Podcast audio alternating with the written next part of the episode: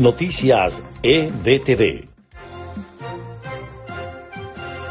Estas son las noticias más importantes de Venezuela, Estados Unidos y el mundo a esta hora. La humanidad está a un error de cálculo de la aniquilación nuclear, lo advirtió el lunes el secretario general de la ONU en medio de los temores a una escalada que no se veía desde la Guerra Fría exacerbada con la invasión rusa de Ucrania.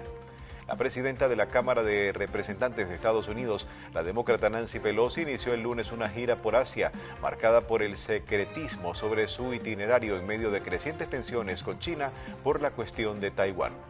Iván Márquez, comandante de las disidencias de las FARC-EP, segunda Marquetalia, tendría muerte cerebral, de acuerdo con agencias de inteligencia colombianas tras el ataque con explosivos dirigido en su contra el pasado 30 de junio en territorio venezolano.